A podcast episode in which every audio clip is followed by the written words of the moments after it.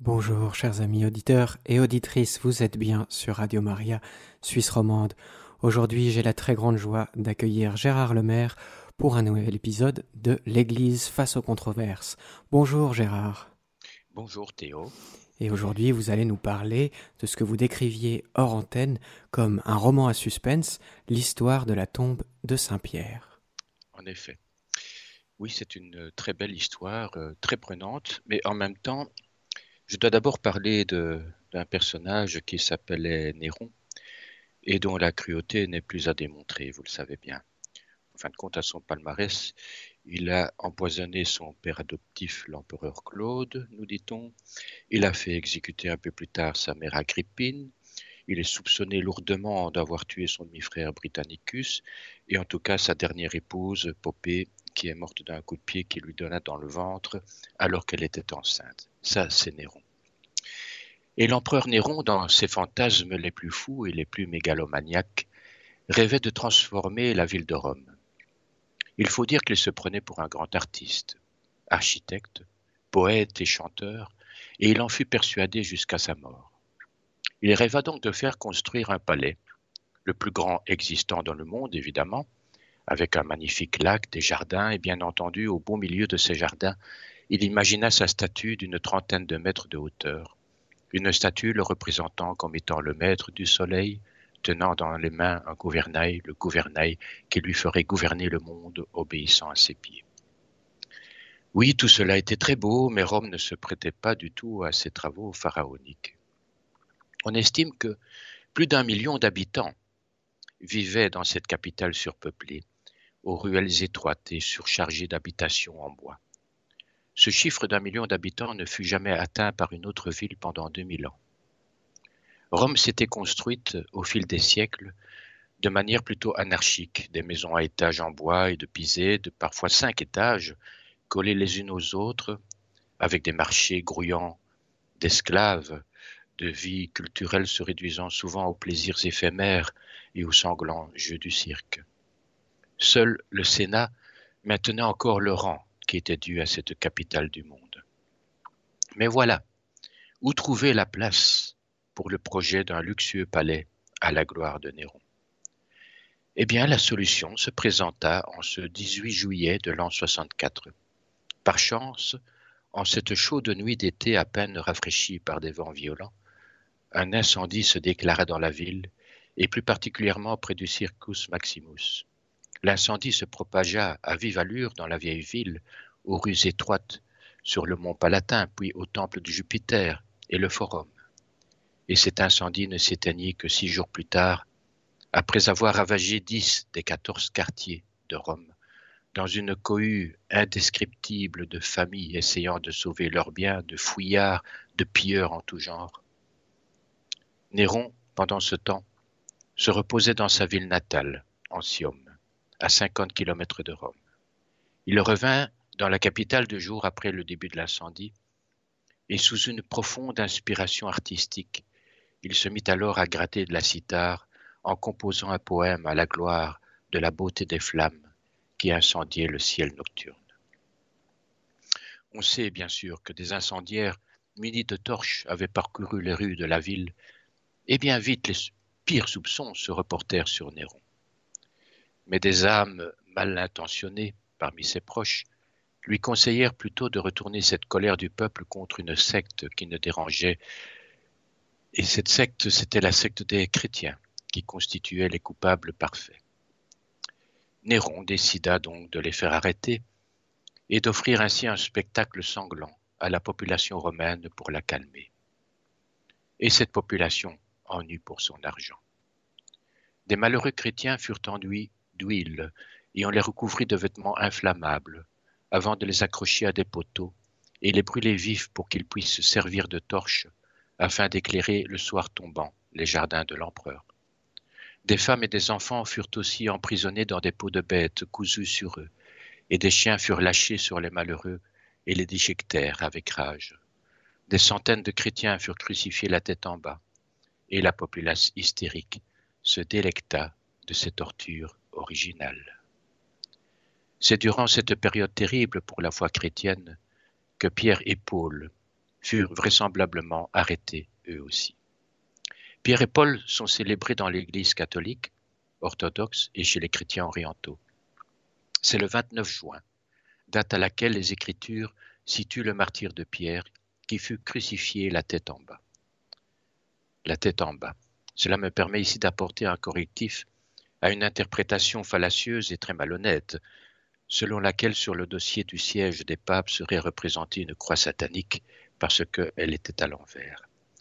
Non, avec un peu de jugeote, on comprend que cette croix inversée symbolise justement la crucifixion du premier pape de l'Église catholique et romaine. Et ce sont plutôt les satanistes qui se sont appropriés ce symbole de la croix inversée par mépris de ce premier pape de l'Église. Et c'est bien dommage que certains aient détourné ce symbole du martyr de Pierre en le diabolisant. En ces terribles temps de persécution, les chrétiens ont sans doute volé le corps de Pierre, dont les jambes avaient été coupées par les Romains. En effet, pour les tortionnaires romains, couper les pieds des crucifiés qui avaient été crucifiés la tête en bas était plus facile pour les faire retomber au sol que d'enlever leurs clous sur les croix.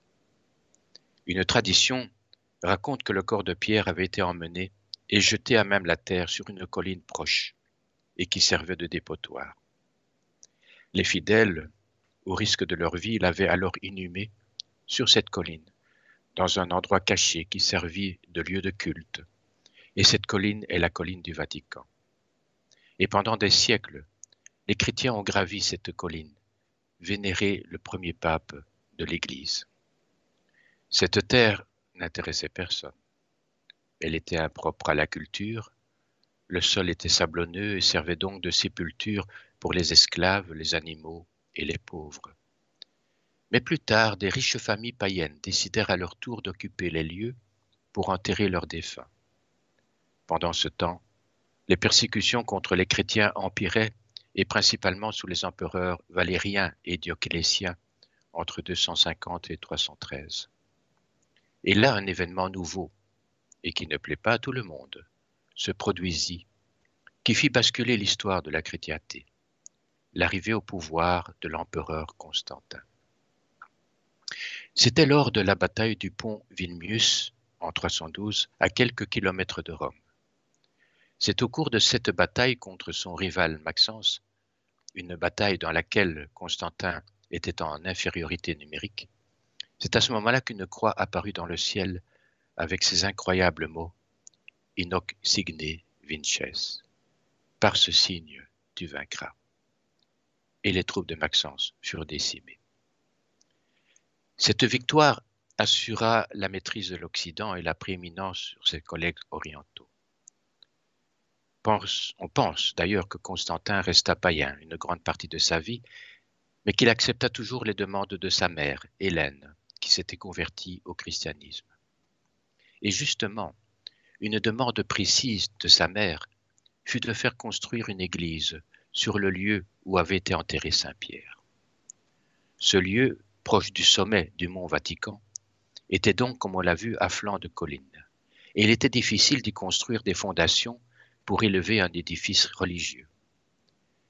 Et si la basilique de Constantin a justement été construite à cet endroit difficile plutôt qu'au sommet de la colline, c'est évidemment parce que là se trouvaient les reliques de Pierre. Une base de construction horizontale devait donc être posé sur des piliers sur le flanc de la colline. Et pour compliquer les choses, de nombreuses tombes païennes entouraient le site, et il n'était pas question de profaner ces tombes romaines. La solution des architectes de l'époque fut d'ériger des tonnes de remblais autour de ces tombes et d'ensuite les recouvrir d'une plateforme soutenue par ces piliers, pour en faire ainsi une véritable nécropole souterraine, au-dessus de laquelle fut construite la nouvelle basilique en bois d'une centaine de mètres de longueur. Et son nom, c'était déjà la basilique Saint-Pierre. Mais en 410 a eu lieu le saccage de Rome par les Visigoths. De nombreux pillages s'en suivirent, et l'invasion des Vandales en 455 n'arrangea rien.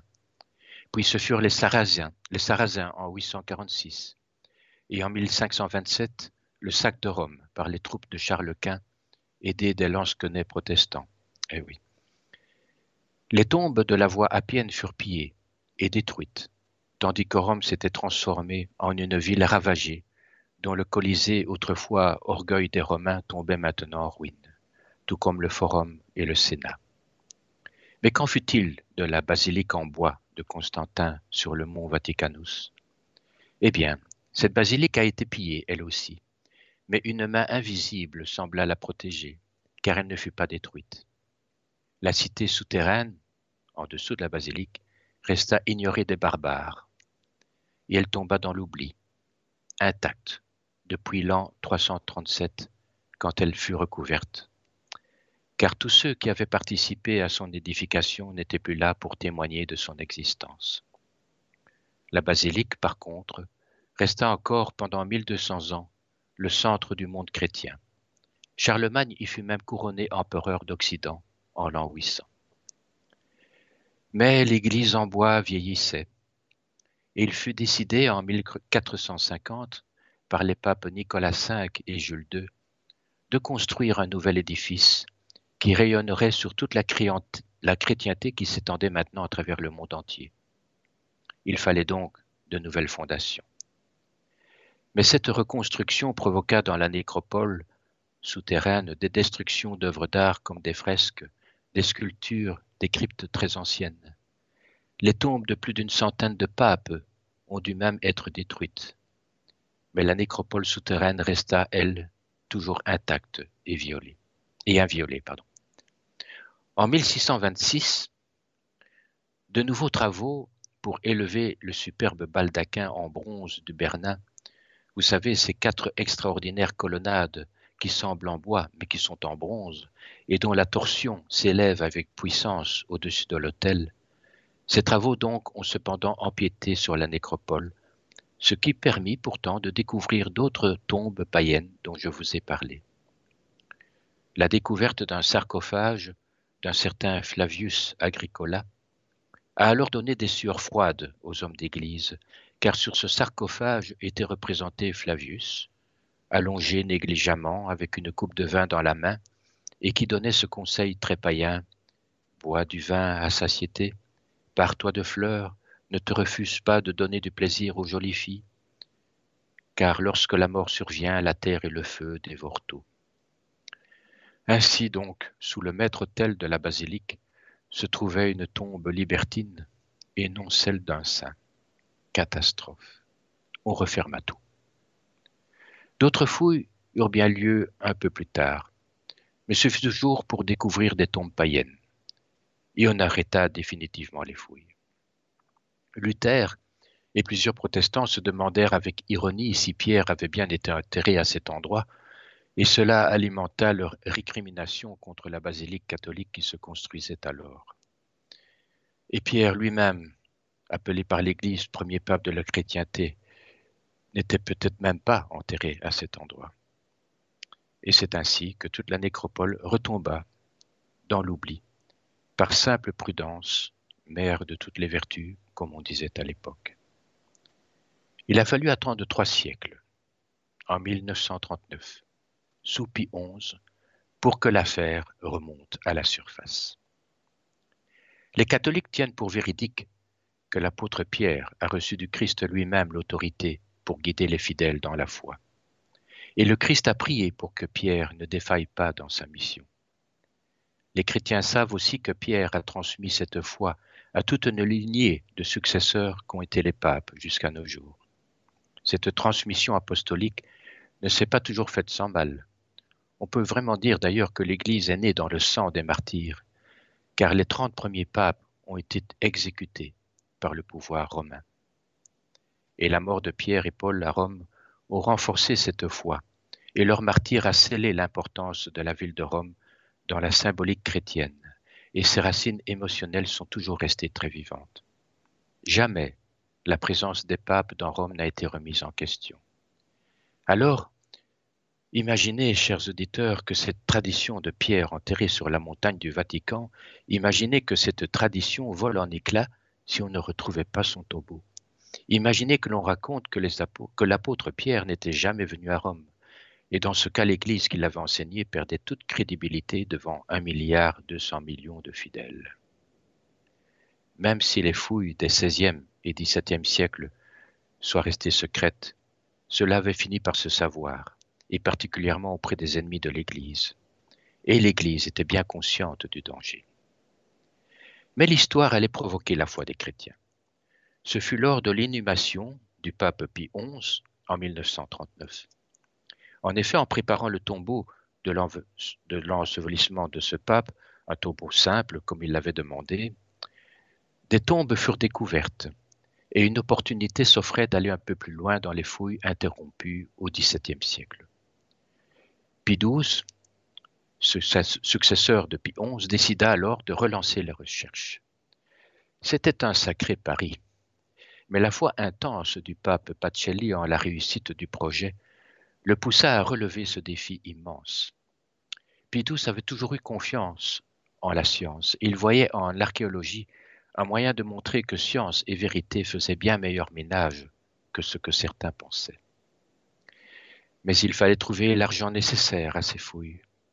Et ce fut monseigneur Montini, futur pape Paul VI, et bras droit de Pie XII, qui se chargea de l'affaire. Il contacta un prospecteur américain George Strake, catholique généreux et convaincu, qui fit un jour fortune en découvrant, selon ses propres méthodes, un immense gisement de pétrole à 1500 mètres de profondeur. Une devise était encadrée au-dessus de son bureau, et on pouvait y lire Dieu n'a que faire de l'argent que vous possédez à votre mort. Dieu ne s'intéresse qu'à ce que vous avez fait avec votre argent de votre vivant. Arrivé à Rome, George Strake fut convaincu qu'il trouverait le tombeau de Saint-Pierre. Pie pouvait être rassuré, et cette opération secrète fut ainsi baptisée projet apôtre.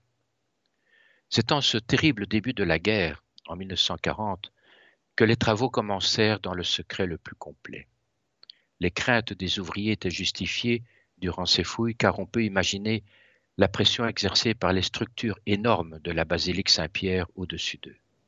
Et en dessous, une gigantesque crypte sombre et couverte de poussière de plusieurs siècles les attendait. D'énormes colonnes de béton ont donc été coulées pour soutenir et renforcer l'édifice religieux qui pesait au-dessus de leurs fouilles. Et alors seulement commencèrent les travaux de déblaiement des terres et des cailloux de remblai qui avaient été apportés à l'époque de Constantin et cela se faisait sans matériel électrique et dans une lourde chaleur de l'été romain. Sans matériel ni outil électrique, car il ne s'agissait pas de donner l'éveil. Rien, en effet, ne pouvait filtrer de ces fouilles, et personne ne pouvait imaginer que des dizaines d'ouvriers travaillaient dans les entrailles du Vatican avec simplement des pelles et des pioches. L'équipe était dirigée par monseigneur Antonio Ferrua, docteur en archéologie mais ayant peu d'expérience dans l'art des fouilles, et qui se rendra malheureusement plus tard tristement célèbre. Cette équipe de Ferroa avançait sans savoir où elle aboutirait, brisant un mur, une tombe, détruisant un vestige précieux, sacrifiant une salle décorée de fresques, progressant à l'aveugle dans ce terrible labyrinthe noyé dans le temps. Tout cela, il faut l'avouer, était mené de manière peu professionnelle, mais le cœur y était. Et maintenant que tout était sécurisé, on pouvait enfin entamer les fouilles elles-mêmes. Pendant ce temps, autour de la petite parcelle de paix du Vatican, le monde se déchirait dans de terribles souffrances.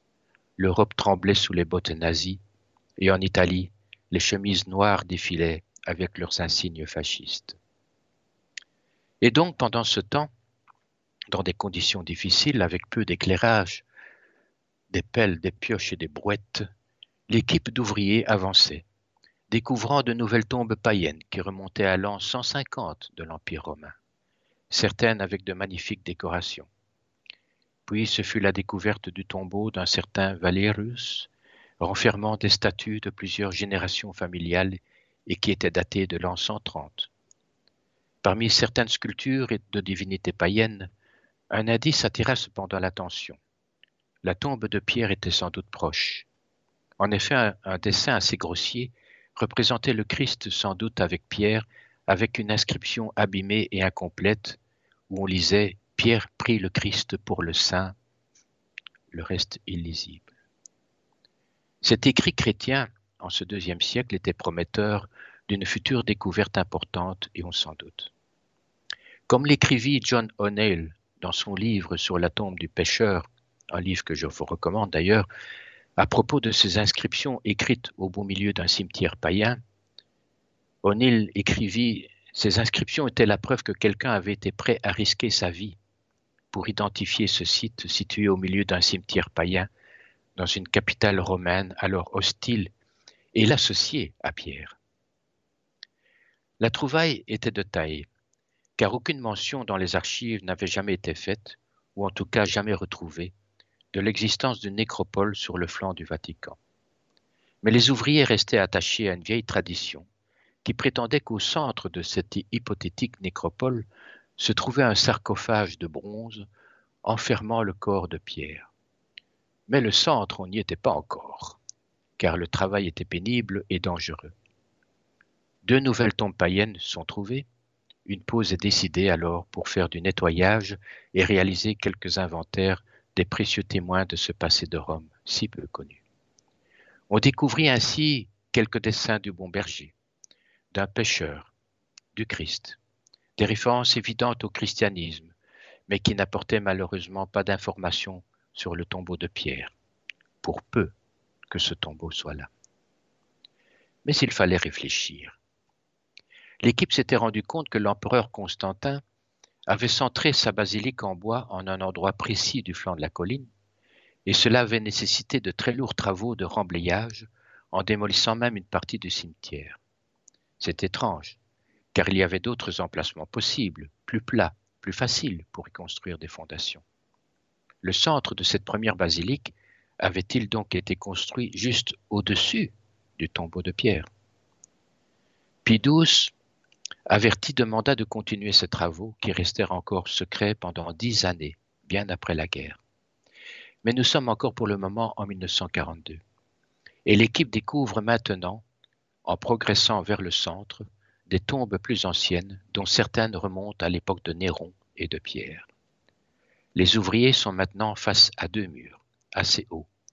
Le premier mur est en briques rouges et est daté de l'empereur Marc Aurèle en l'an 160. Pourquoi ce mur rouge? Mystère. Puis un autre mur, appelé mur des graffitis, fut daté, lui, de l'an 250, et lui aussi près du centre de la nécropole souterraine, où se trouvaient d'ailleurs aussi quelques niches renfermant des ossements. Ce mur fut appelé mur des graffitis à cause, des nombreuses inscriptions incompréhensibles dont il était couvert. Mais pour monseigneur Ferrua, directeur des fouilles et archéologue, ces graffitis n'avaient aucune valeur. Et les fouilles continuent. L'équipe traverse un tombeau datant des croisades, et certaines tombes avaient été pillées par les Vénitiens ou les Sarrasins. On continue. Les ouvriers tombent alors sur un mur de marbre qui avait été placé sous l'empereur Constantin. Un mur intact. Pas de doute, ils avaient découvert le tombeau de Pierre. Ils percent le mur, et derrière, que trouvent-ils? Vous le saurez après cette petite pause, chers auditeurs.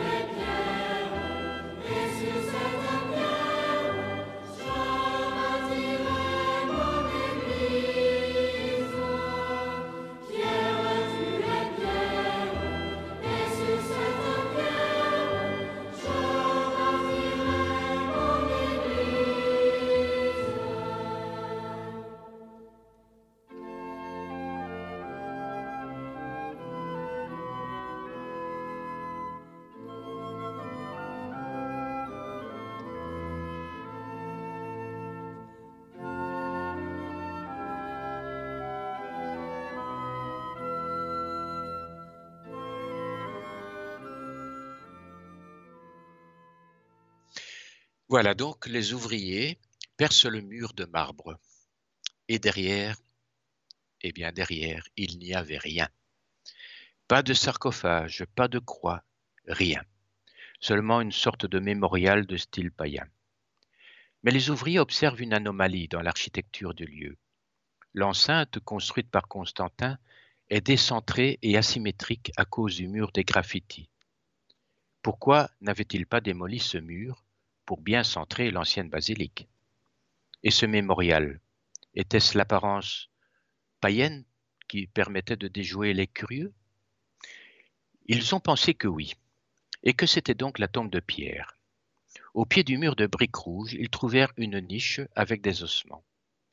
Pidous fut appelé sur les lieux pour assister à l'exhumation des ossements, un peu surpris que les premiers chrétiens aient placé les reliques de Pierre sans la moindre connotation chrétienne, comme une croix par exemple. Et les os furent placés dans des boîtes plombées et déposés dans les appartements du pape Pie XII. Tout le monde était heureux d'avoir enfin découvert les restes de Pierre. À Rome, en ces mêmes moments, une archéologue de grande réputation s'affairait à déchiffrer des inscriptions en grec préclassique et en crétois sur base de photos prises en Crète avant l'occupation nazie. Nous sommes maintenant en 1949 et les ossements attribués à Pierre restent toujours dans les appartements de Pie Et les ouvriers qui avaient travaillé sur ce mystérieux chantier commençaient à ne plus tenir leur langue et on les comprend. Un journaliste italien qui n'a pas voulu citer ses sources dévoila le poteau rose. Le New York Times puis le Time publièrent un article et une couverture sur cette incroyable découverte. Et un an plus tard, le pape décida de l'annoncer officiellement en indiquant qu'il était nécessaire de faire des analyses supplémentaires pour en avoir confirmation. En attendant, ce fut l'heure de gloire pour monseigneur Ferrua et son équipe. Pidous remercia aussi chaleureusement le milliardaire américain Strake venu à Rome pour l'événement. La femme archéologue dont je viens de vous parler et qui s'occupait du déchiffrement d'inscriptions crétoises s'appelait Margarita Guarducci. C'était une archéologue avertie, au contraire de Monseigneur Ferrua. Nous sommes maintenant en 1952. Monseigneur Montini, futur pape Paul VI, était un ami de la famille Guarducci et proposa donc tout naturellement à Margarita de venir visiter les fouilles souterraines. Elle eut cet honneur d'être une des premières personnes à le visiter en dehors du personnel du Vatican. Elle pouvait ainsi y rester une petite semaine sans déranger personne. Mais dès son entrée, elle fut horrifiée du peu de précautions qui avaient été prises pour préserver ces pièces d'archéologie uniques au monde. De nombreuses inscriptions et peintures avaient été mises à jour puis délaissées sans protection contre l'humidité ni les bactéries, qui effaçaient ainsi toute l'histoire qui avait si longtemps été préservée. Aucune photo même n'avait été prise des lieux découverts. Une vraie catastrophe scientifique. Et cet archéologue averti arriva alors jusqu'au mur des graffitis. Stupéfaite. Rappelez-vous, Monseigneur Ferroua avait jugé ces inscriptions sans intérêt et était passé outre. Margarita, elle, les analysa, avec un immense intérêt et remarqua d'ailleurs aussi une inscription disant Des chrétiens enterrés près de ton corps. Montini avertit Pidous des découvertes de Margarita, et elle fut désignée par lui pour prendre la place de monseigneur Ferrois et continuer les fouilles. Il ne faut pas être grand clair pour comprendre qu'une solide inimitié est alors née entre Margarita et Ferrois, qui fut alors écarté des fouilles. Ce qui n'arrangea rien est que Margarita tomba sur un article de presse à propos de Monseigneur Ferroa, et dans cet article, une photo l'intrigua. On y voyait, dans le bureau de, de Monseigneur Ferroa, on voyait une pierre provenant des fouilles et sur laquelle était gravé un texte. Et ce texte disait Pierre est ici.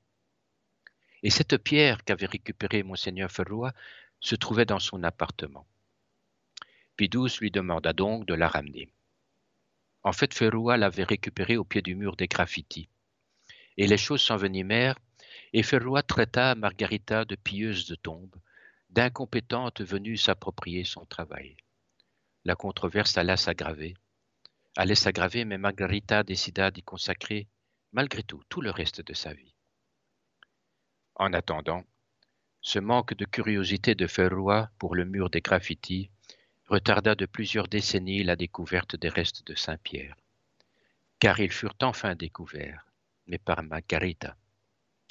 Une grande trouvaille de cet archéologue fut celle d'une autre inscription en latin In hoc vinces.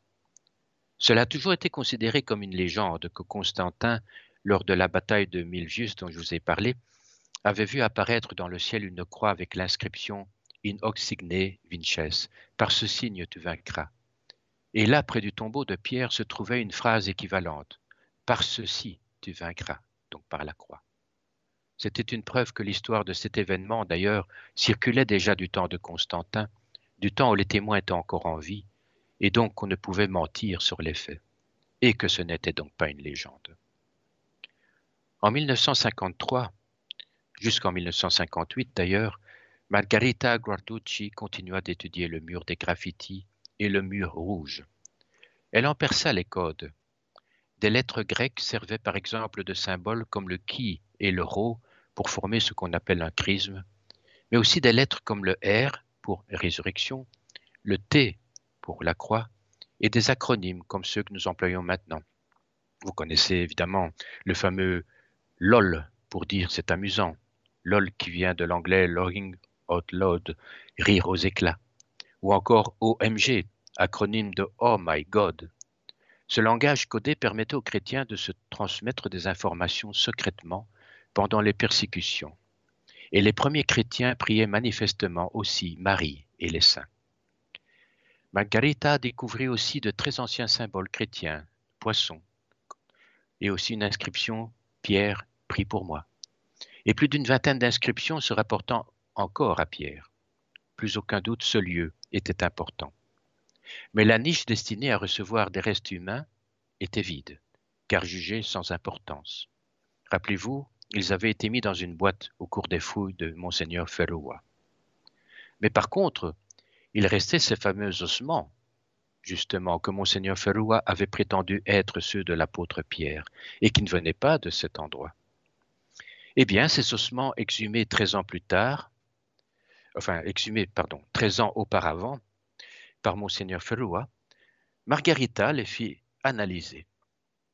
Et la catastrophe l'étude de ces reliques démontra que ces ossements provenaient de plusieurs personnes différentes. De deux hommes, trop jeunes pour être pierres, issus d'une vieille femme, et même des fragments d'eau d'animaux. On se doute que cette information fut un coup dur pour le pape, mais pour Ferroa aussi, au point qu'il refusa de l'admettre. Mais Margarita se rappela alors qu'elle avait vu cette boîte dans laquelle avaient été mis les ossements extraits d'une niche au pied du mur des graffitis.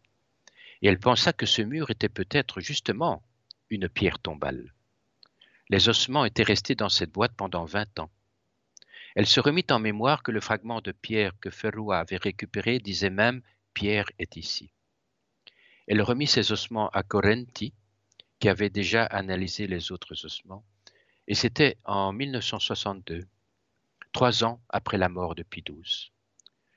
Durant ces vingt années de stockage, une souris avait même pu s'y faufiler et son squelette était toujours dedans. Les restes que Correnti analysa étaient des morceaux de mâchoire, de vertèbres, de parties de bassin, jambes, bras et mains. Correnti démontra qu'il s'agissait d'un homme robuste, entre 60 et 70 ans, qui avait d'abord été enterré à même le sol car on trouvait encore de la terre dans les ossements, et que le corps avait été entouré d'un linge pourpre et doré, dont la teinture était utilisée uniquement à la cour de la Rome impériale. Et les pieds de cet homme avaient été sectionnés. Margarita Guarducci rédigea un rapport très documenté qu'elle remit à Paul VI, qu'il a, alors soumis à son tour à cinq experts extérieurs au Vatican, trois archéologues et deux spécialistes en épigraphie grecque et le verdict était évident. Oui, Margarita Guarducci avait bien trouvé les ossements de l'apôtre Pierre. Mais Ferroa ne s'avoua pas vaincu. Il rumina sa vengeance. Et nous en parlerons après cette pause, chers auditeurs.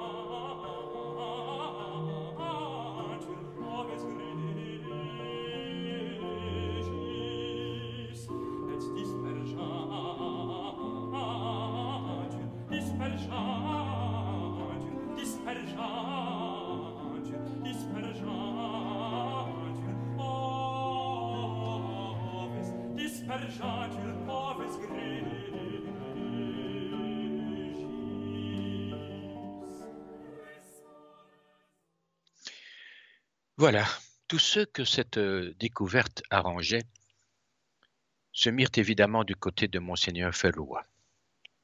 Margarita Guarducci avait écrit un livre sur les inscriptions qu'elle avait découvertes et Ferrua le discrédita complètement, disant qu'elle avait évidemment une foi sincère, mais qu'elle était fondamentalement dans l'erreur, allant jusqu'à répandre l'information selon laquelle elle aurait falsifié ces soi-disant résultats pour les faire coller à sa foi.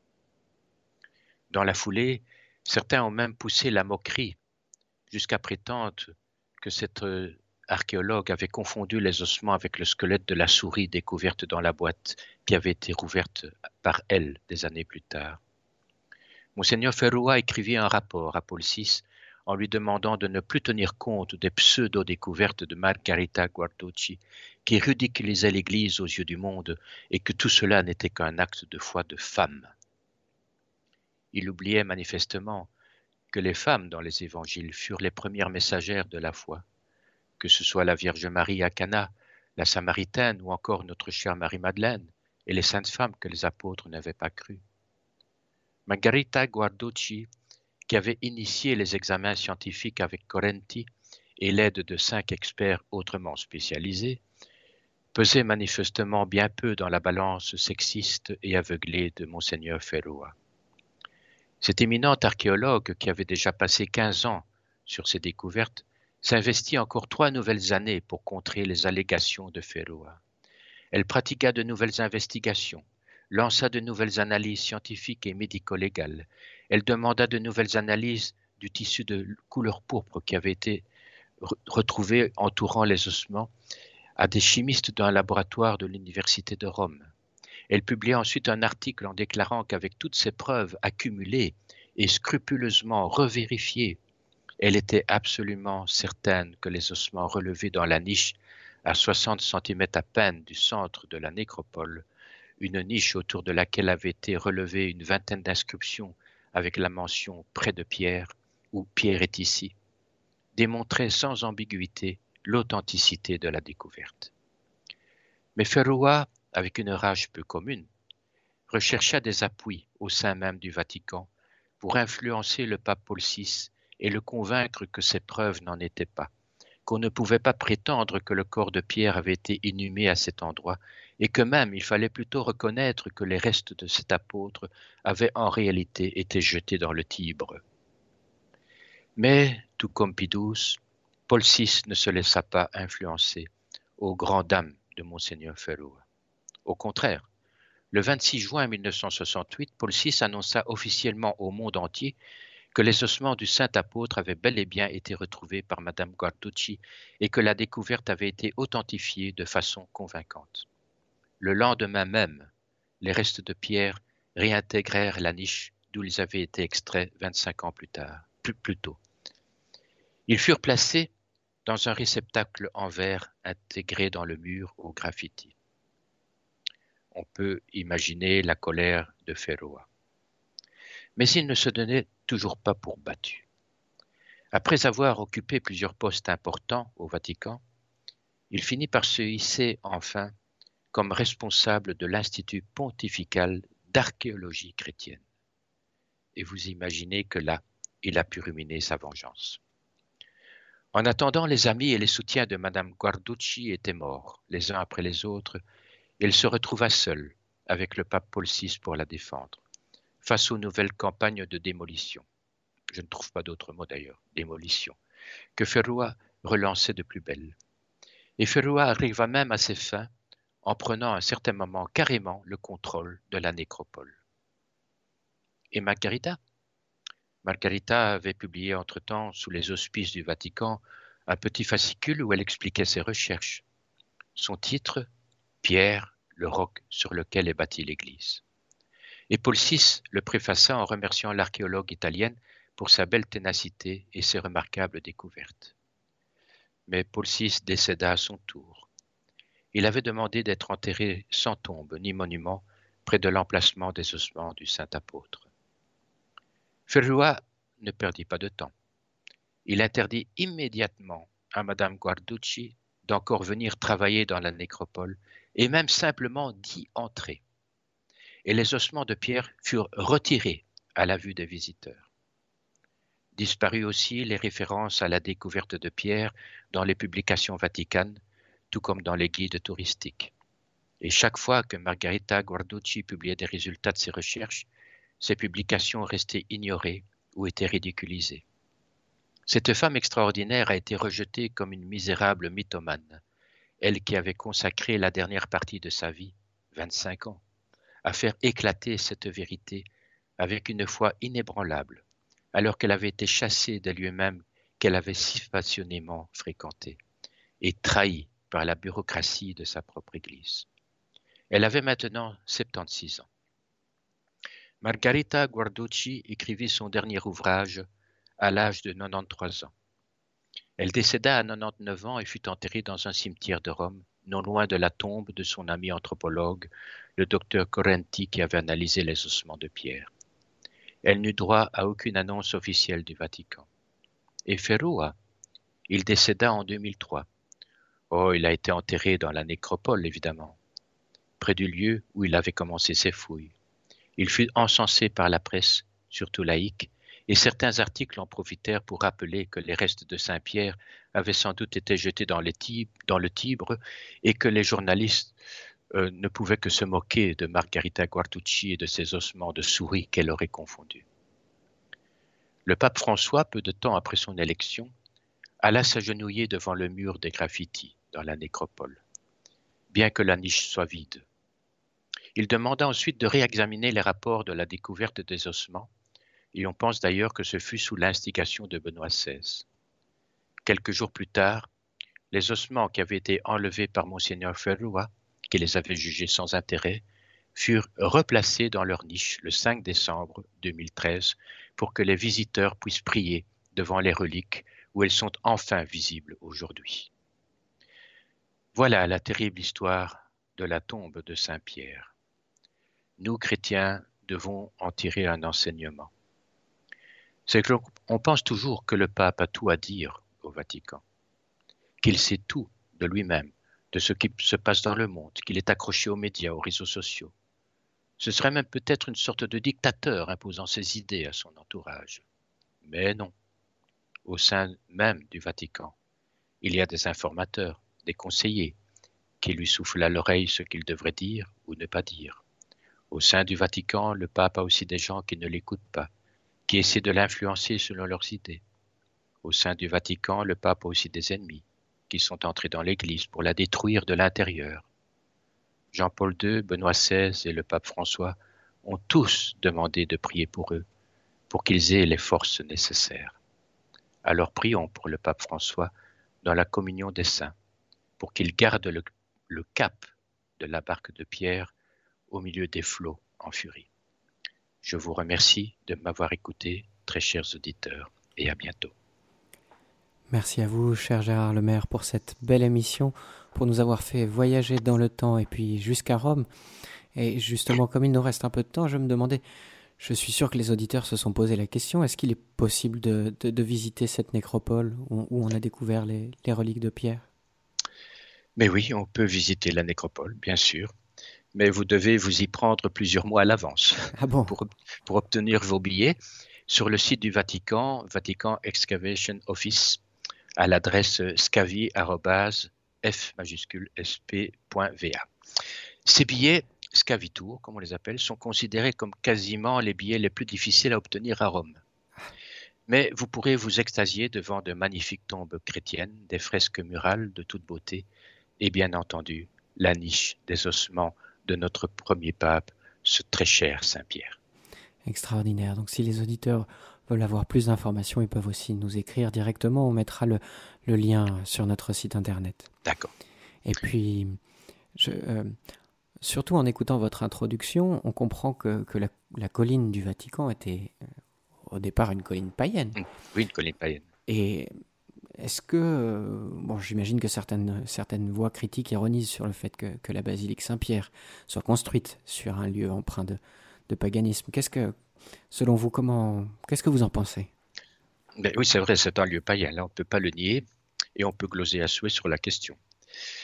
Le, le mont Vaticanus, enfin Vaticanus, c'est euh, le nom qui était donné manifestement à une divinité étrusque, qui était divinité des prophéties. Et le mont Vatican, là c'est quand même utile de le préciser, le mont Vatican ne fait pas partie des sept collines de Rome, car le mont Vatican était à l'écart de l'enceinte de la ville et servait, on l'a vu, de cimetière.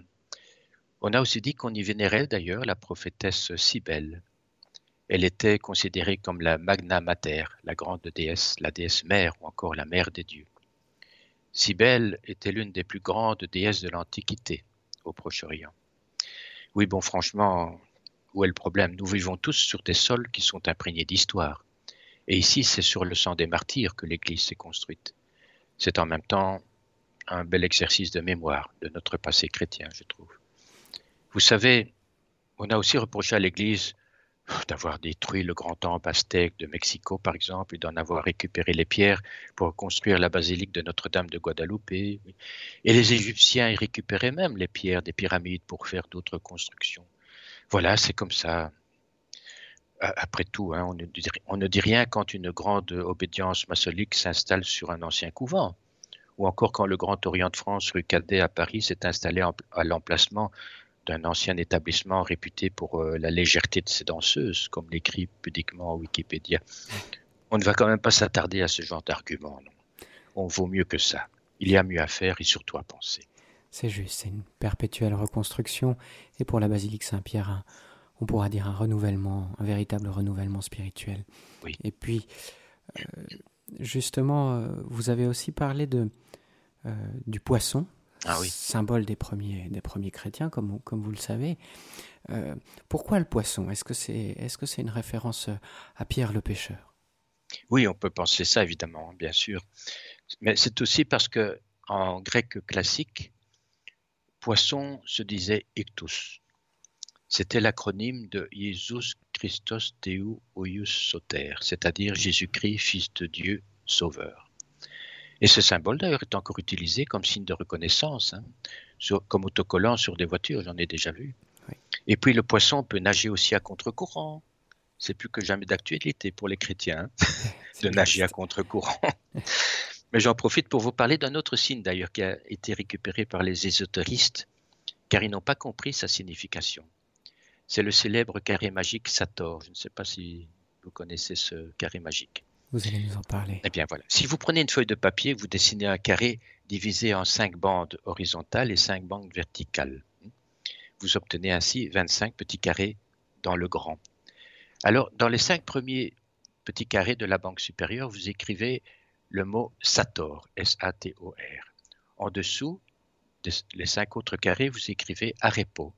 Toujours en dessous, vous mettez Tenet. Encore en dessous, Opéra et la dernière ligne rotasse.